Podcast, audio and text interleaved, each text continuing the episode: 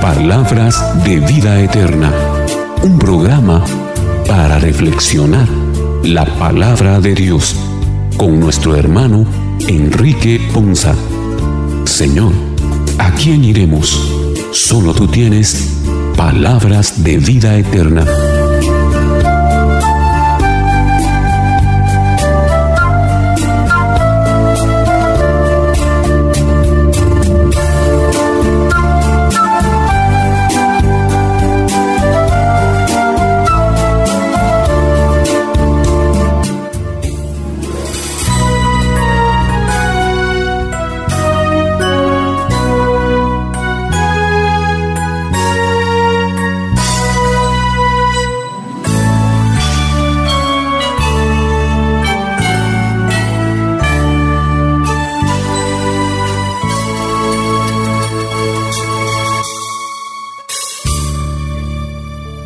Señor les bendiga hermanos, qué bendición y qué alegría para nosotros el día de hoy llegar una vez más hasta ustedes con este su programa Palabras de Vida Eterna, un programa para reflexionar la palabra del Señor.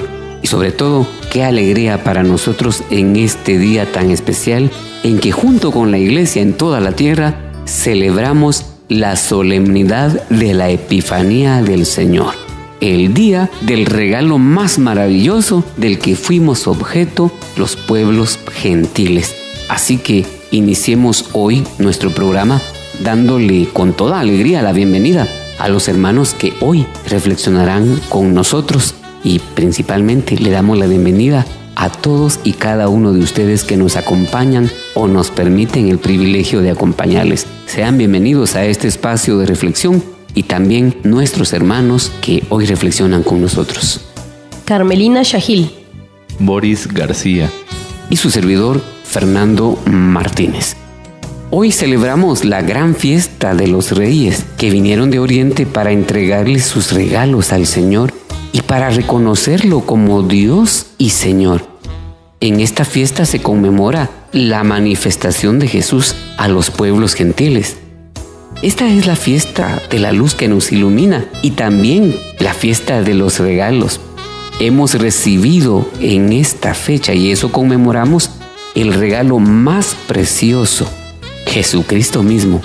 Así que en esta solemnidad será oportuno, hermanos, que nos preguntemos, ¿reconozco yo al Señor como aquellos reyes, como Dios y Señor de mi vida? ¿Tengo yo algo para ofrecerle al Señor si es el Señor de mi vida? O qué estoy dispuesto a recibir como don de su presencia en mi vida. Son de las cosas que hoy vamos a reflexionar en este programa, en el cual hoy vamos a clamarle a Dios que su Espíritu Santo se derrame sobre nosotros y nos permita con su inspiración divina poder reflexionar la palabra del Señor y sobre todo hacer la vida en nuestra vida para que esta palabra sea bendición para nosotros y los que están cerca de nosotros y bendición del nombre de Dios. Iniciemos entonces nuestro programa como ya es costumbre entre los hijos de Dios que participamos de este espacio, invocando sobre nosotros el nombre del Padre, del Hijo y del Espíritu Santo. Amén. Padre Dios, te damos gracias con infinita alegría en nuestros corazones y agradecimiento por la solemnidad que hoy junto con tu iglesia en toda la tierra, celebramos y conmemoramos, Señor, ese regalo maravilloso del que fuimos objeto los pueblos gentiles. Ahora todos somos pueblo tuyo y ovejas de tu rebaño. Gracias Dios amado por la gracia de tu manifestación a nosotros, tus hijos, como bien dirá tu palabra en una de las cartas del apóstol San Pablo.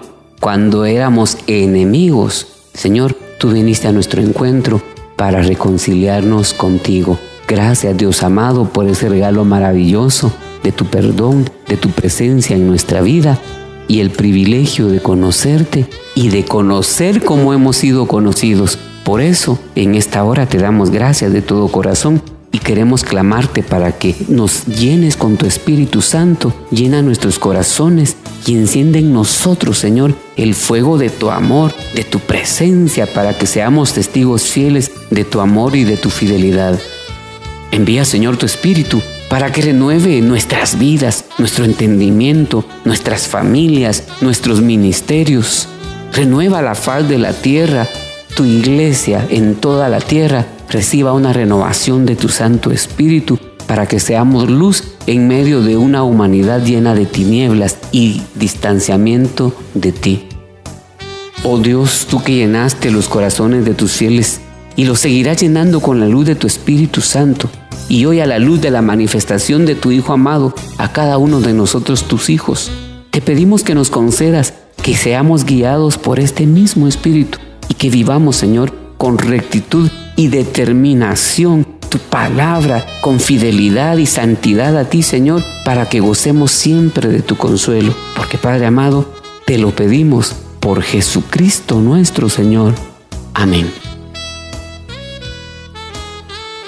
En el capítulo 60, versículos del 1 al 6 del libro del profeta Isaías, vemos cómo proclama con gran exaltación la buena nueva a la gente que andaba en la oscuridad. Una luz brilla, la gloria de Dios aparece. Cristo es esa estrella radiante de la mañana que nos guía en la vida y que vino al mundo para que lleguemos a Él. Escuchemos con atención la primera lectura. Lectura del libro del profeta Isaías. Levántate y resplandece Jerusalén, porque ha llegado tu luz y la gloria del Señor alborea sobre ti. Mira, las tinieblas cubren la tierra y espesa niebla envuelve a los pueblos. Pero sobre ti resplandece el Señor y en ti se manifiesta su gloria. Caminarán los pueblos a tu luz y los reyes al resplandor de tu aurora. Levanta los ojos y mira alrededor. Todos se reúnen y vienen a ti. Tus hijos llegan de lejos, a tus hijas las traen en brazos. Entonces verás esto radiante de alegría. Tu corazón se alegrará y se ensanchará cuando se vuelquen sobre ti los tesoros del mar y te traigan las riquezas de los pueblos. Te inundará una multitud de camellos y dromedarios procedentes de Madián y de Efá. Vendrán todos los de Sabá trayendo incienso y oro y proclamando las alabanzas del Señor. Palabra de Dios te alabamos, Señor. Esta es una palabra del profeta Isaías que siempre ha tenido mucha trascendencia en la vida de fe de los hijos de Dios. Cuando leemos esta palabra, levántate, resplandece porque ha venido tu luz. Es una palabra que nos gusta, que cuando uno la lee es una palabra, diríamos hoy, una palabra amigable, una palabra que nos invita a creer, a mantener esperanza y que nos alienta. Levántate, resplandece porque ha venido tu luz y la gloria del Señor ha venido sobre ti o amanece sobre ti, dirá una versión. Así que cuando nosotros vemos esto es una invitación a brillar con esa luz que ha venido sobre nosotros y que precisamente la iglesia en esta manifestación de la luz de Jesús a los pueblos gentiles, esta epifanía, esta manifestación de Dios es maravillosa porque con esta manifestación se abrió la puerta para que el pueblo gentil también tuviera salvación y redención por sus pecados. Es todo un regalo, hermano. Un regalo que nos cambió la existencia como seres humanos y que de generación en generación debemos recordar y proclamar porque pareciera que se olvida. A mí me sorprende cómo comienza el profeta Isaías, pero luego de que el verso que dice, ha llegado tu luz y la gloria del Señor alborea sobre ti. El verso siguiente dice, mira, las tinieblas cubren la tierra y espesa niebla envuelve a los pueblos pero sobre ti resplandece el Señor y en ti se manifiesta su gloria. Teológicamente aquí están hablando de la persona de Jesús. Pero cuando hablamos actualmente de la persona de Jesús, nosotros somos la imagen de Cristo en nuestro presente. Nosotros somos quienes mostramos a Cristo. Somos el rostro de Cristo. Somos la voz de Cristo. Somos las manos de Cristo que abrazan, que aman, que ayudan, que sustentan, que alientan. Por eso, como bien dice la palabra del Señor, somos el cuerpo del Señor. Y cuando el profeta está diciendo, mira que hay tinieblas que cubren la tierra, pero en ti se manifiesta su gloria, Creo que la palabra es muy puntual para nosotros en cuanto a que si nos ubicamos en nuestro tiempo actual, hermano, creo que en cualquier lugar de la tierra vemos que hay tantas tinieblas, tanta maldad, tanto desconocimiento de Dios, a pesar de que los, medios para comunicar son tan amplios, tan extensos hoy por hoy, y sin embargo hay gente que ignora la misericordia y la justicia de Dios.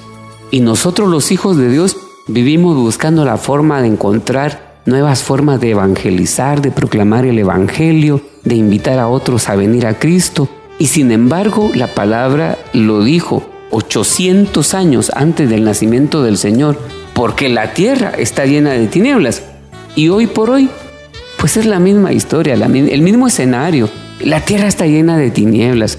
Y ahora nosotros tal vez diríamos, estas tinieblas de hoy son terribles. Qué difícil. Pues seguramente el profeta Isaías lo veía igual, porque en su tiempo cada generación ha tenido que enfrentar sus propios retos, sus propias tinieblas y caminar en desiertos, en oscuridad, en valles de sombra de muerte. Pero la palabra es fiel y verdadera en cuanto a que sobre ti resplandece el Señor y se manifiesta su gloria. Y hermano, nosotros llamados hoy a recibir esta luz de la manifestación de Dios en nuestra vida, en nuestro corazón, en nuestras familias, en nuestras comunidades.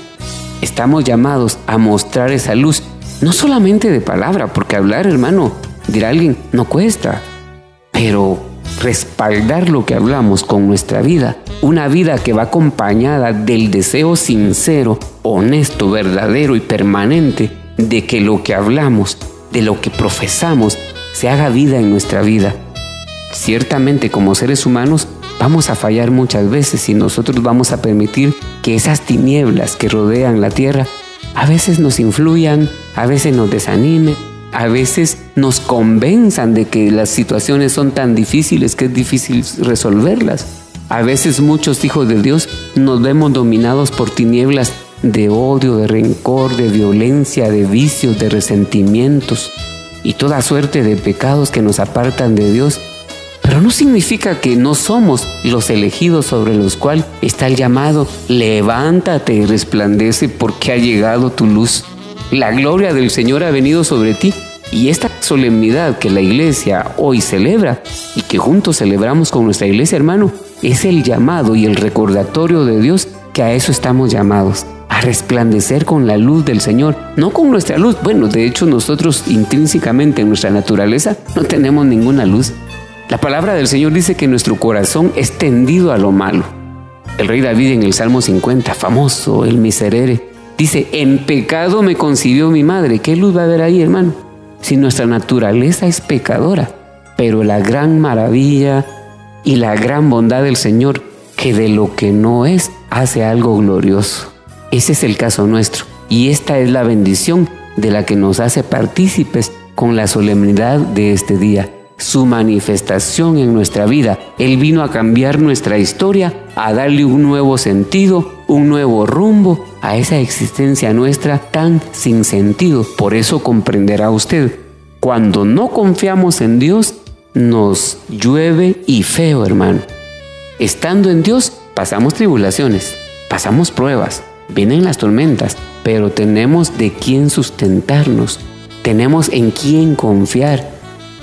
Compartiendo con mis hermanos hace un momento, comentábamos una analogía acerca de un experimento que hicieron en una universidad en la que evaluaron las grabaciones de cajas negras de distintos accidentes aéreos. Y resulta ser que querían averiguar qué hace la gente cuando sabe que se va a morir y que no hay tiempo para ir a, resolver pendientes. Es que son cuestión de segundos antes de que el avión se estrelle. Y cuando nos vemos en esa situación tan extrema y tan apremiante, ¿y qué hago yo? ¿Y qué haría usted? Pues estos, estos científicos descubrieron datos muy interesantes. Resulta ser que escucharon infinidad de sonidos, gritos, quejidos, lamentos, aullidos, se escucha una cosa pavorosa, pero en medio de todo aquel bullicio se escuchan voces que piden perdón a Dios, a los padres, a los hijos, por cosas que no se hicieron, por cosas que no se dijeron. Las palabras clave que jamás tal vez le dijimos a los seres queridos, perdón, te amo, dame otra oportunidad, te doy otra oportunidad o te perdono.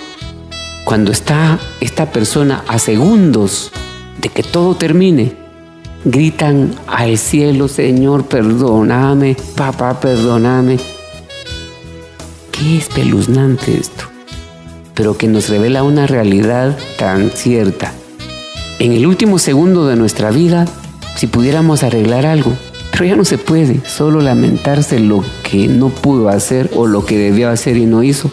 Y ahora en esta fiesta de la luz, hermano, en esta fiesta de la Epifanía del Señor, qué productivo sería que nosotros pensemos.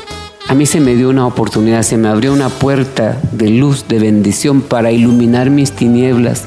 Yo era parte de ese pueblo que andaba en tinieblas y ha visto una gran luz. Yo soy ese pueblo al que se le está dando esta profecía. Levántate y resplandece porque ha llegado tu luz.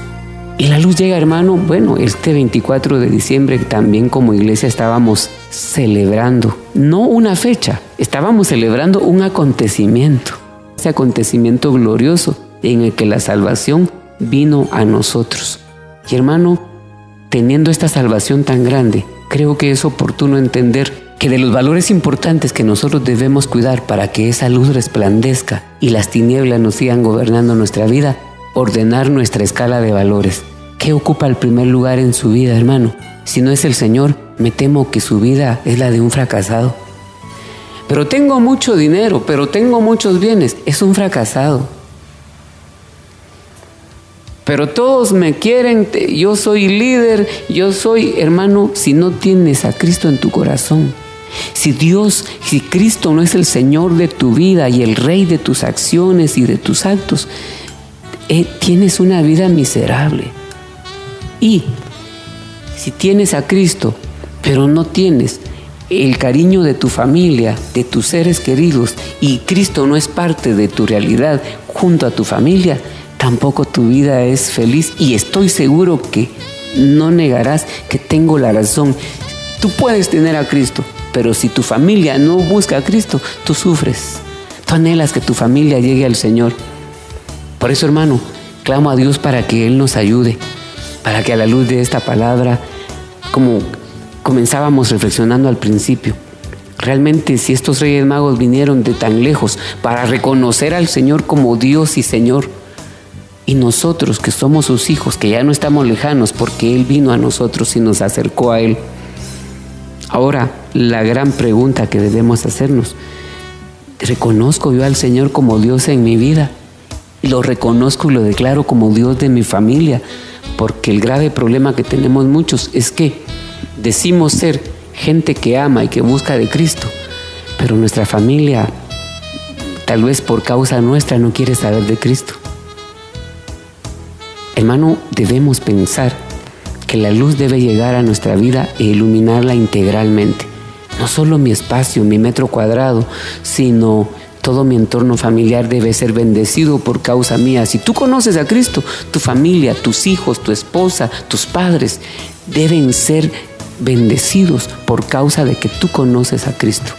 No puedes desperdiciar tu vida conformándote con que tú buscas y los demás que miren cómo hacen porque no hay plenitud de Dios si no es al lado de tu familia, porque la salvación de Dios que se manifestó a nosotros en esta epifanía es la salvación que desde el libro del Génesis Dios tuvo en su corazón cuando dijo, no es bueno que el hombre esté solo. Y la salvación en el plan de Dios siempre se ha dado y el plan de Dios ha girado en torno de una familia. Nunca llamó Dios a llaneros solitarios para hacer su obra, sino siempre fue en el seno o en función de una familia. Que el Señor nos ayude a nosotros, hermanos, para que podamos en esta epifanía del Señor realmente manifestar en nosotros o pedirle a Dios que manifieste esa luz de su presencia que se lleve, que disipe nuestras tinieblas, nuestros vacíos existenciales y que podamos nosotros tener una vida verdaderamente de plenitud por la bondad y la misericordia del Señor que está obrando en nuestra vida, porque pareciera a veces que vamos a la deriva, nos sentimos solos, nos sentimos sin fuerzas, pero hermano, es parte de nuestra condición humana el sentir esa debilidad que es propia de nosotros, pero que también le pasó a todos los profetas y los hombres de Dios a lo largo de la historia de la salvación, todas las gentes que Dios llamó para llevar a cabo su plan, en algún momento desfallecieron y se lamentaron pero también fueron levantados en el Señor. Y si revisamos el santoral de la Iglesia Católica, hermano, hay cientos de vidas de hombres y mujeres santos que en un momento de su vida se vieron rodeados de tinieblas, de angustia, de enfermedad, de tribulación, pero precisamente por eso hoy están en el santoral porque han quedado plasmados los hechos de su vida como testimonio de que Dios es fiel y aunque tinieblas te rodeen, como bien dice la palabra el día de hoy, tinieblas cubren la tierra, pero sobre ti resplandece el Señor con su luz. Que el Señor nos ayude para que esa luz del Señor aceptemos que brille en nosotros y en, el entorno nuestro, para que, como dijo aquel, en la palabra del Señor ha llegado la salvación a ti y a tu casa. Y allá en el Antiguo Testamento, Josué, que diría, mi casa y yo serviremos al Señor como para dejar el testimonio de que a Dios se le busca y se le sirve en familia. Que el Señor hermano nos ayude entonces a que esta luz que hoy celebramos como iglesia sea una realidad en cada instante de nuestra vida y que nuestra vida manifieste que somos, nos movemos y existimos en Dios y para Dios porque suyos somos y ovejas de su rebaño. Esta primera lectura nos viene a dar esa esperanza, esa fortaleza, después de haber dejado atrás un año difícil, un año complicado y que iniciamos con muchas dudas, con muchas preocupaciones este nuevo año. Pero que el Señor de verdad quiere dar ese resplandor, que a pesar de que siempre van a existir tinieblas, siempre van a existir situaciones difíciles, siempre van a existir circunstancias que nos golpean y que debilitan nuestro ánimo y nuestro espíritu, que a pesar de todas estas situaciones, siempre hay una luz de esperanza que el Señor viene a afirmar justamente en el inicio de este nuevo año. Que esa luz de esperanza se llama Jesús y que vino a nosotros justamente para llenarnos de amor, llenarnos de su misericordia y que se ha convertido, como lo dice Juan en su primer capítulo, que ha venido a ser ese verbo que se hizo carne y que es la luz que rompe toda tiniebla.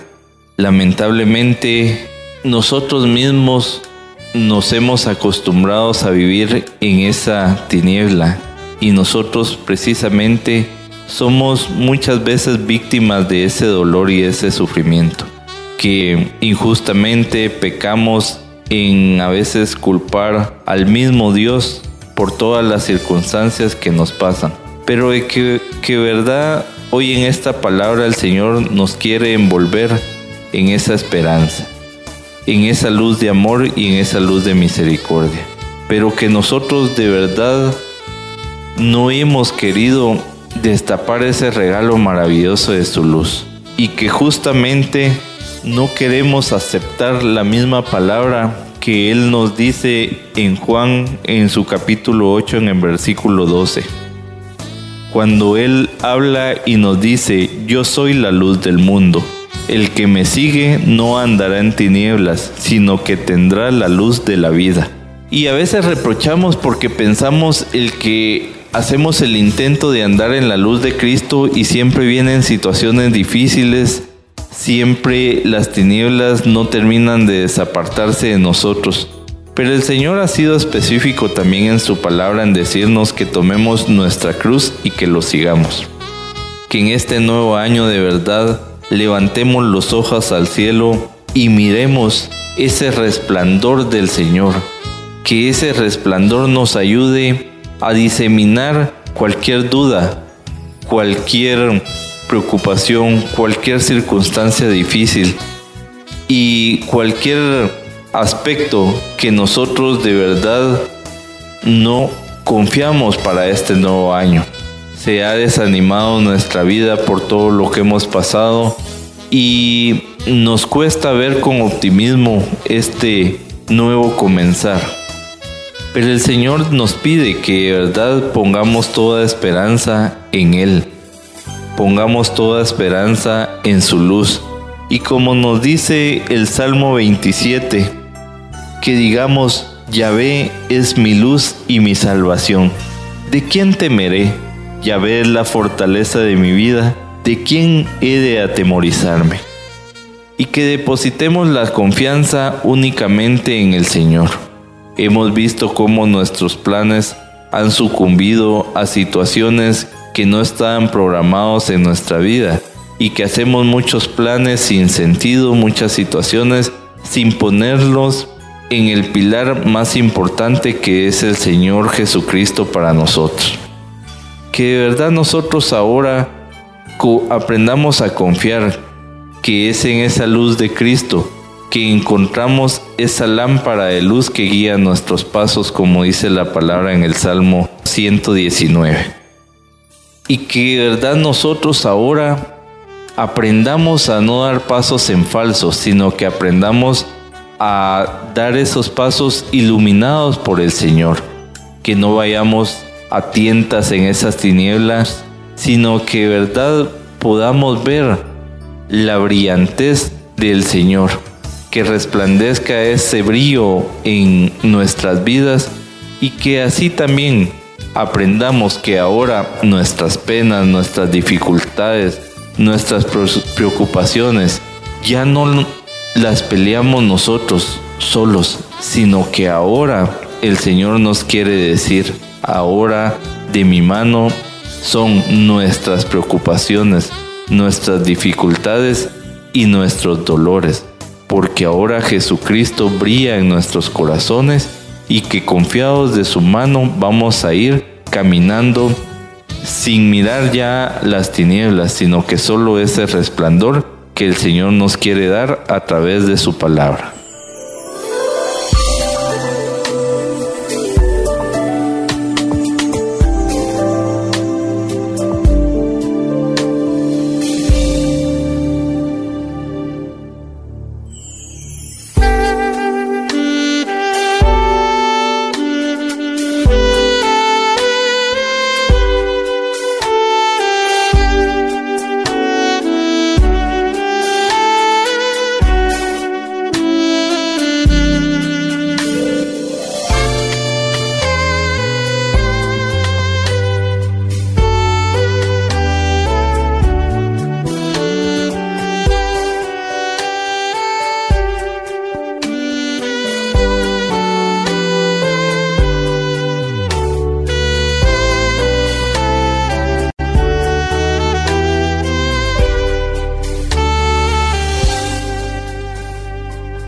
San Pablo en su carta a los Efesios en el capítulo 3 y versículos 2 y 3 y versículos 5 y 6 nos habla de la gracia que Dios nos ha dado.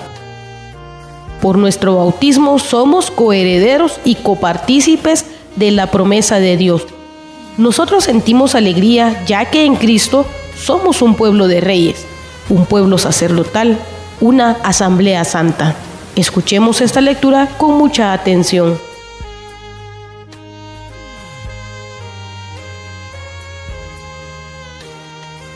Lectura de la carta del apóstol San Pablo a los Efesios.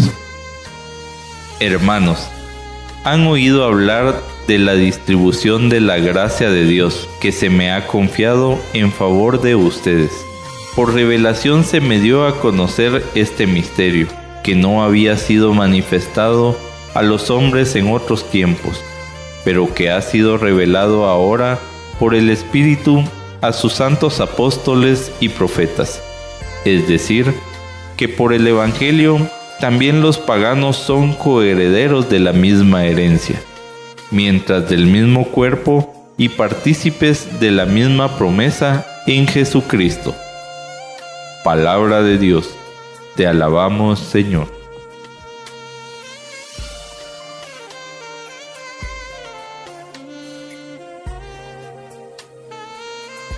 Es interesante ver esta palabra del Señor en línea con la palabra que leímos anteriormente. Ciertamente, cuando hoy en la Epifanía del Señor celebramos exactamente la manifestación de Jesucristo a los pueblos gentiles, pues ahora en esta lectura vemos la administración, la delegación del ministerio de la gracia encomendado al apóstol San Pablo en función de esa revelación del profeta Isaías. Una cosa maravillosa como Dios todo su plan lo lleva a cabo de una manera tan coherente, tan consistente y evidente. Nos permite a nosotros tener la garantía de que se dijo antes para el pueblo judío, pero que ahora también se confirma una vez más para el pueblo gentil en la predicación del apóstol San Pablo, quien comienza precisamente hablándole estas palabras a la iglesia de Éfeso. Ustedes han oído hablar de la distribución de la gracia de Dios que se me ha confiado en favor de ustedes. Ese ministerio de proclamar el Evangelio de nuestro Señor Jesucristo a los pueblos gentiles.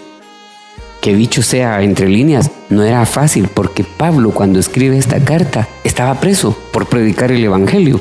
El que a usted hermano hoy por hoy le llegue una predicación del Evangelio ha significado para muchos entregar su vida y ofrendar su vida para que el mensaje hoy llegue a usted. Bueno, se la voy a poner fácil.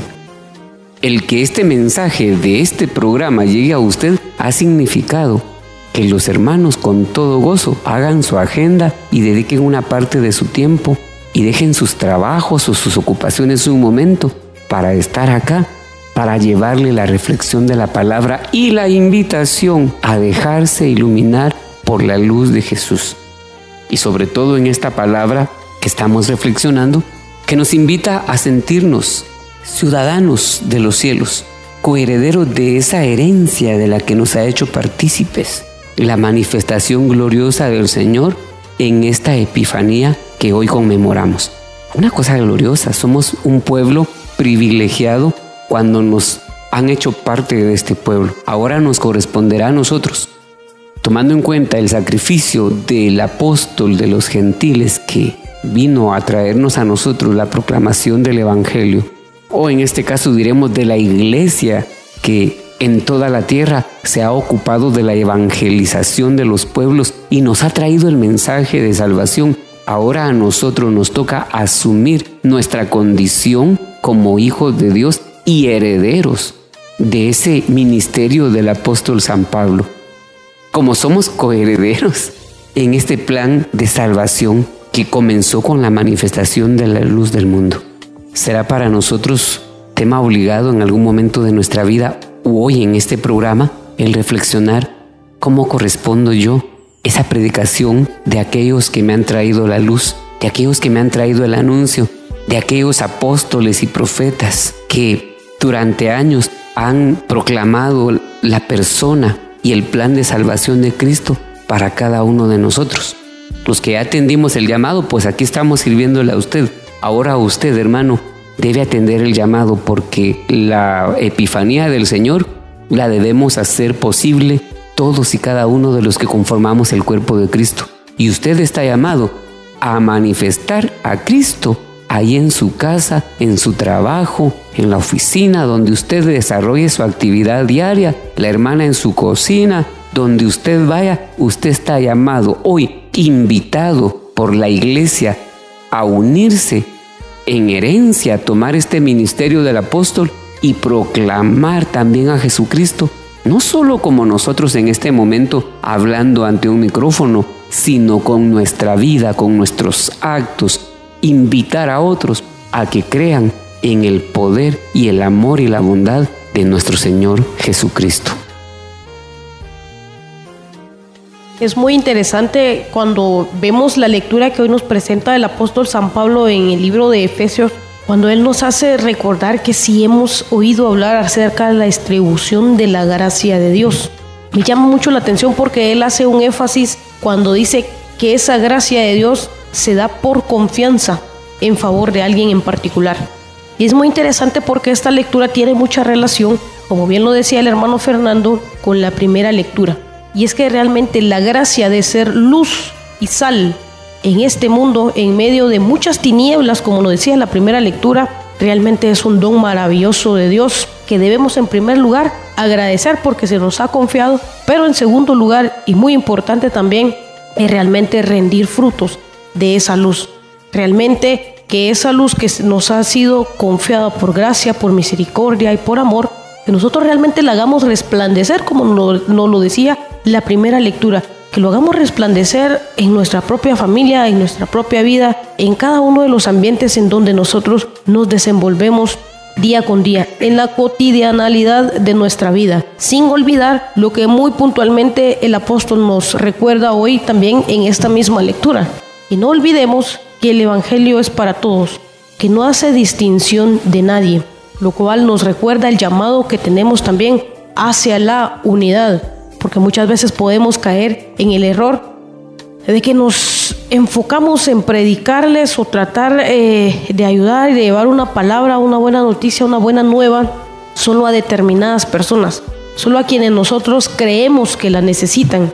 Y en algunas oportunidades no llevamos a otros ambientes esa palabra, esa buena noticia, simplemente porque nos hace salir de nuestra comunidad, simplemente porque tal vez hay alguien ahí con quien nosotros tenemos algún tipo de aspereza. No. Hoy el apóstol nos recuerda que nosotros como profetas estamos llamados también a llevar ese evangelio a todos, que nosotros no somos jueces ni tenemos la potestad de juzgar ni de criticar a ninguno de nuestros hermanos, porque bien lo dice la lectura, Recordemos que los paganos son coherederos de la misma herencia que nosotros.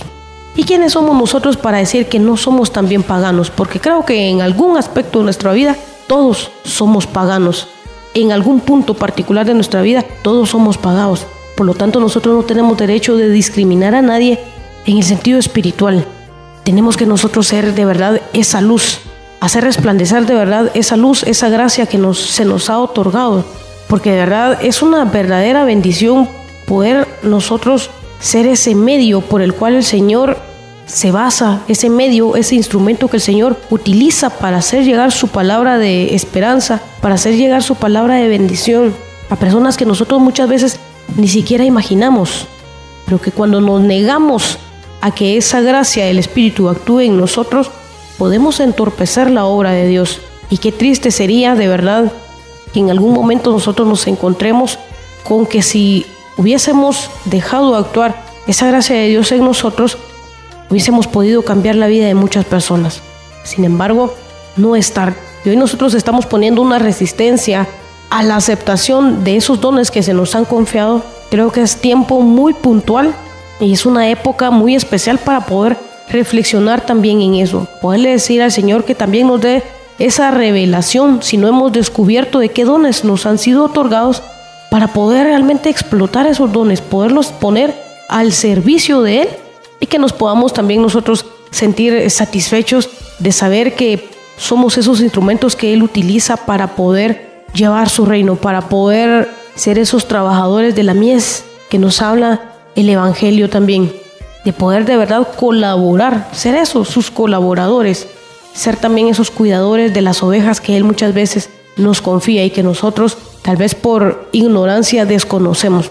Pero creo que estamos en un, en un tiempo muy puntual, estamos en un momento realmente idóneo para poder reflexionar en esto, poder pedir también esa gracia, esa sabiduría, de también tener la humildad que si hemos tenido y hemos reconocido los dones que Él nos ha dado, que también tengamos la humildad para poder devolver con creces esos dones y no sentirnos eh, con cierta autosuficiencia de saber que sí, porque eh, yo tengo el don de la alabanza, entonces ya me la llevo de muy salsa. O porque yo tengo el don de la palabra, yo me, me siento superior que mis demás hermanos. Y lejos de utilizarlo para bendecirlo, voy a usar para hacer sentir mal a mis demás hermanos. No, no, no. Es al contrario. Es realmente que esos dones que nosotros hemos obtenido los podamos compartir con todos nuestros hermanos. Y qué mejor que no seamos piedras de tropiezo, sino que seamos realmente piedras de bendición que, que por apoyo de nosotros, que por medio de nosotros también muchos otros hermanos que tal vez están apagando su luz o que ni siquiera saben que tienen una luz,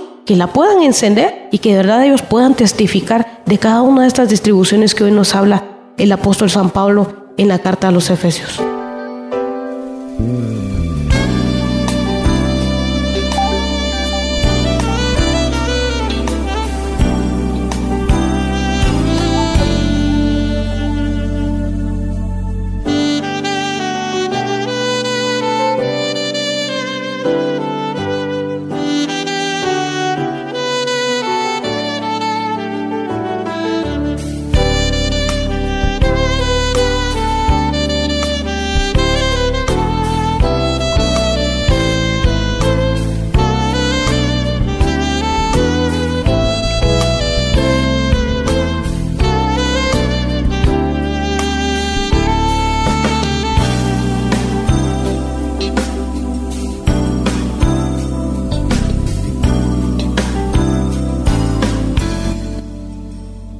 El Evangelio de San Mateo en el capítulo 2, versículos del 1 al 12, nos presenta este relato de los Reyes Magos que es muy conocido por todos nosotros. Los magos buscaban con plena sinceridad a Cristo para ofrecerle sus riquezas, su fe, su amor y aún ofrecerse ellos mismos. Hoy, nosotros estamos invitados a encontrar a Cristo especialmente en el Evangelio y en la reflexión de su palabra. Escuchemos con mucha atención la lectura del Santo Evangelio. Lectura del Santo Evangelio según San Mateo. Gloria a ti, Señor. Jesús nació en Belén de Judá, en tiempos del rey Herodes unos magos de Oriente llegaron entonces a Jerusalén y preguntaron, ¿Dónde está el rey de los judíos que acaba de nacer? Porque vimos surgir su estrella y hemos venido a adorarlo. Al enterarse de esto, el rey Herodes se sobresaltó y toda Jerusalén con él. Convocó entonces a los sumos sacerdotes y a los escribas del pueblo y les preguntó dónde tenía que nacer el Mesías. Ellos le contestaron, en Belén de Judá, porque así lo ha escrito el profeta.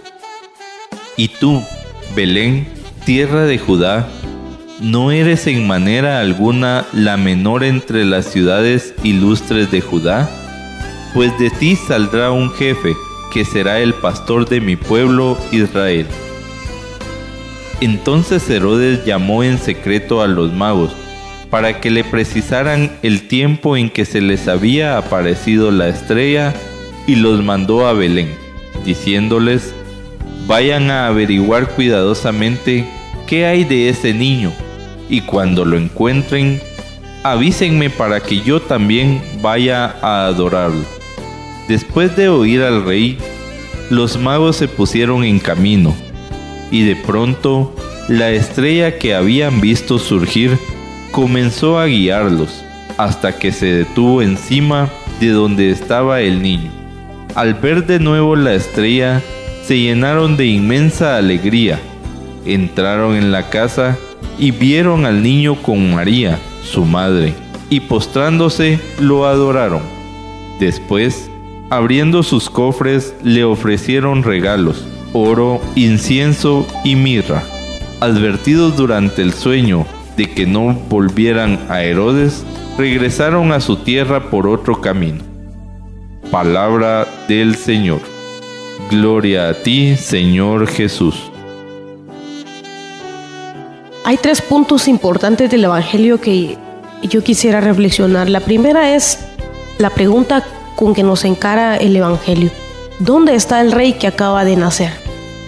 Hace algunos días celebrábamos con gozo, con alegría, con emoción la festividad de la Natividad del Señor, el nacimiento de Jesús nuestro Salvador. Un par de días después, creo que bien vale la pena preguntarnos esto, ¿dónde está? ¿Será que solo fue la bulla del momento, de la medianoche, la bulla de los cohetes, el ponche, los tamales? ¿Será que solo fue eso y al rato y hoy por hoy nuevamente hay tristeza en nuestro corazón, lejos de que esté esa luz de la que hablaba en las lecturas anteriores, lejos de que esté esa luz, hay tristeza en nuestro corazón, hay vacío, hay soledad. Yo creo que bien vale la pena hoy preguntarnos realmente en dónde tenemos puesto al Señor en nuestro corazón, en nuestra vida. ¿Cuál es el lugar que le hemos dado? Y si de verdad es el Rey que nació en nuestro corazón, o quizás todavía no.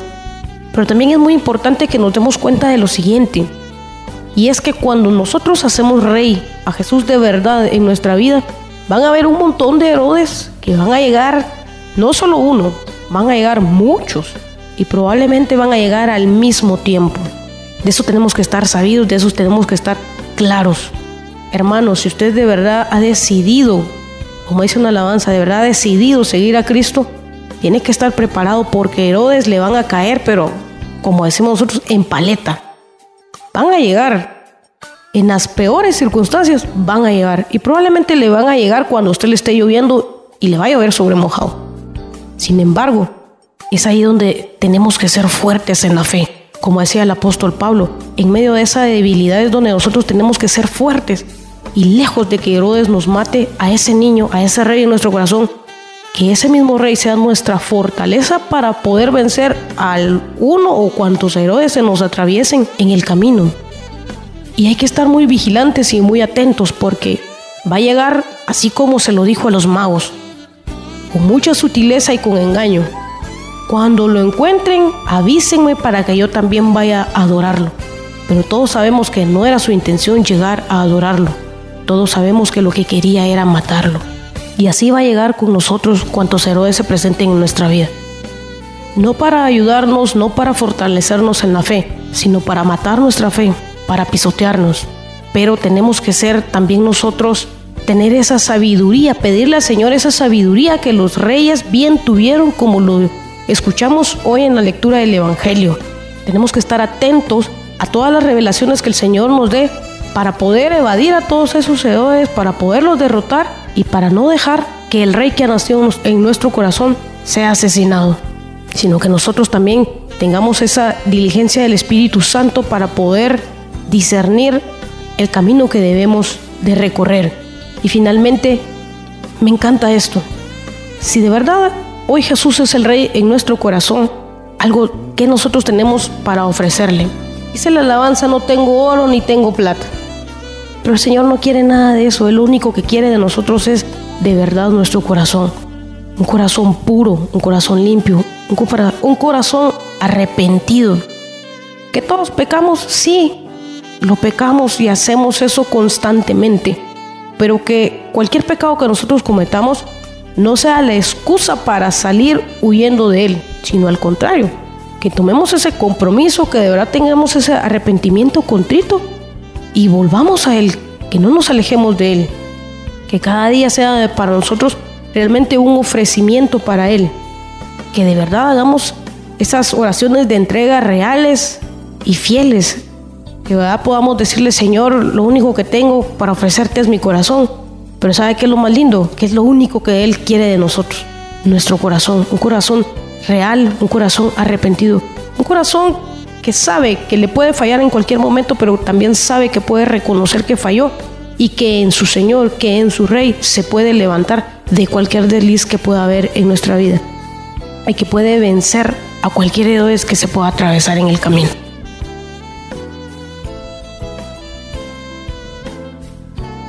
Este Evangelio de verdad es especial porque nos presenta que siempre hay una luz que nos guía, como lo decía la primera lectura, pero que de verdad nosotros debemos de fijarnos en esa luz y ponernos como meta llegar a esa luz.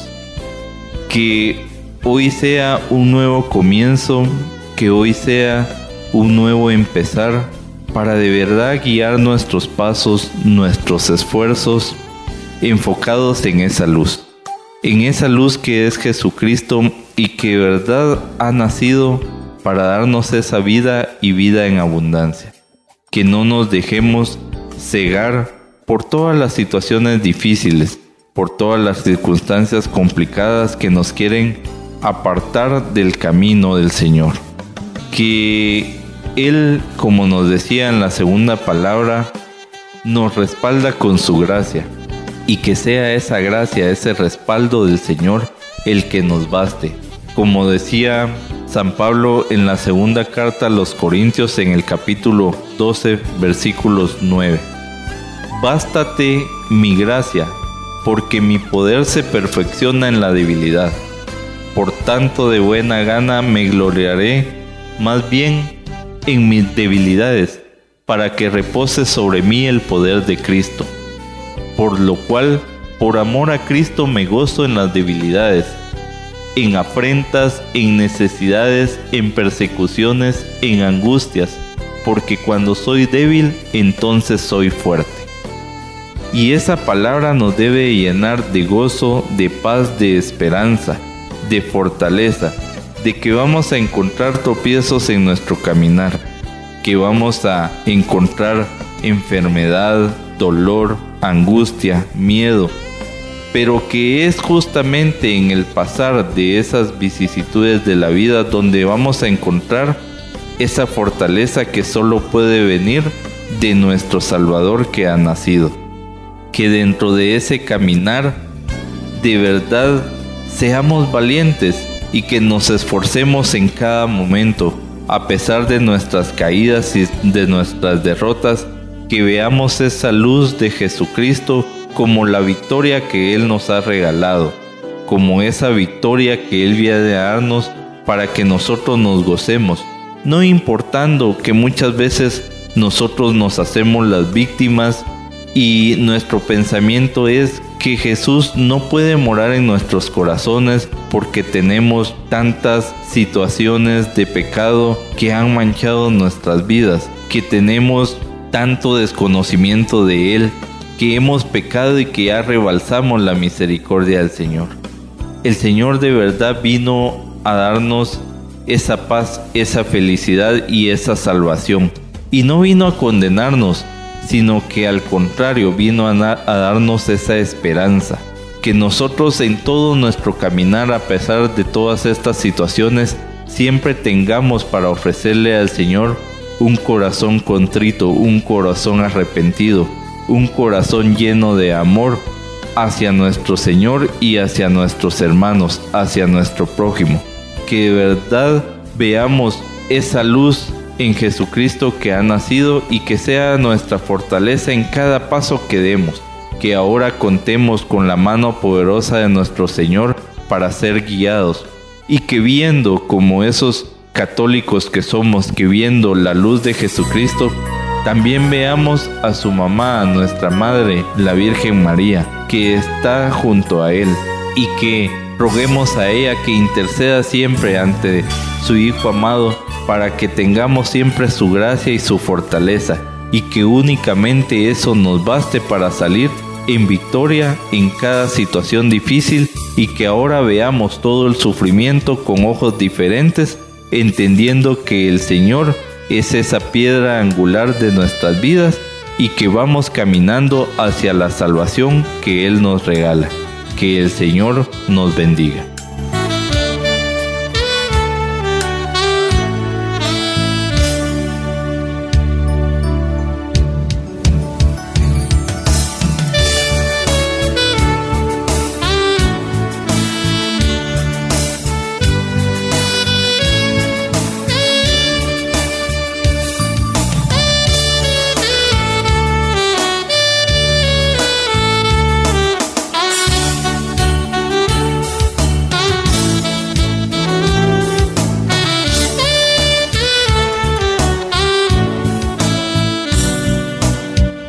El Señor les bendiga hermanos. De esta manera estamos llegando al final de nuestro programa.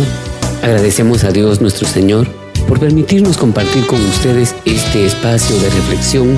En nombre del Ministerio del Quirios, le hacemos la más cordial invitación para que nos acompañe o nos permita acompañarles en el próximo programa, su programa Palabras de Vida Eterna. Que el Señor les bendiga.